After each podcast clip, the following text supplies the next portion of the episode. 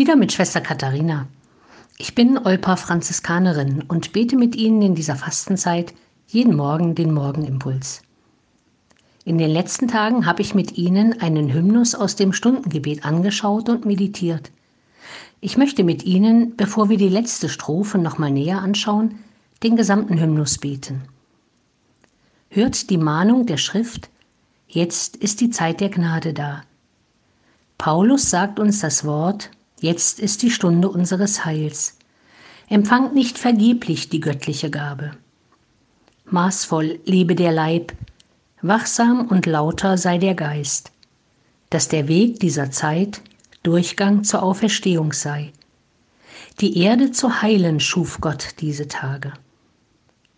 Zeichen schauen wir nun, irdisches wird zum Bilde hier, denn das kreisende Jahr lässt nach des Winters Frost und Nacht den Frühling die Erde für Ostern bereiten.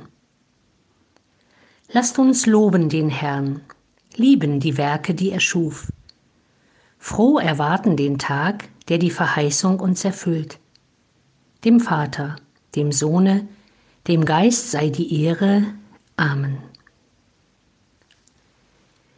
In den ersten Strophen ging es um den Verzicht und die Ermahnungen der Schrift diese gute Zeit der Gnade nicht zu verpassen.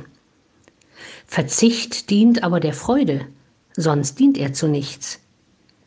Gibt es eine sinnvollere Begründung für Verzicht? Frühere Zeiten haben Verzicht oft als Weltverachtung und Verneinen des Schönen in der Welt gedeutet, aber das kann gar nicht sein. Der Verzicht ist freiwillige Wüste, weil ich den Wert der Dinge, die uns von Gott gegeben worden sind, neu schätzen lernen möchte. Wir gewöhnen uns so schnell an all das Schöne.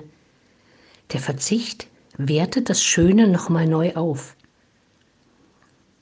Der Verzicht zeigt uns neu den Wert auch der kleinen Dinge und der kleinen Geschöpfe. Und der Verzicht ermöglicht auch die Besinnung auf das Wesentliche. Brauche ich eigentlich alles, was ich so habe? Und was hilft mir, dass ich mich für Gottes Gegenwart öffnen kann? Verzicht dient der Freude, sonst dient er zu nichts.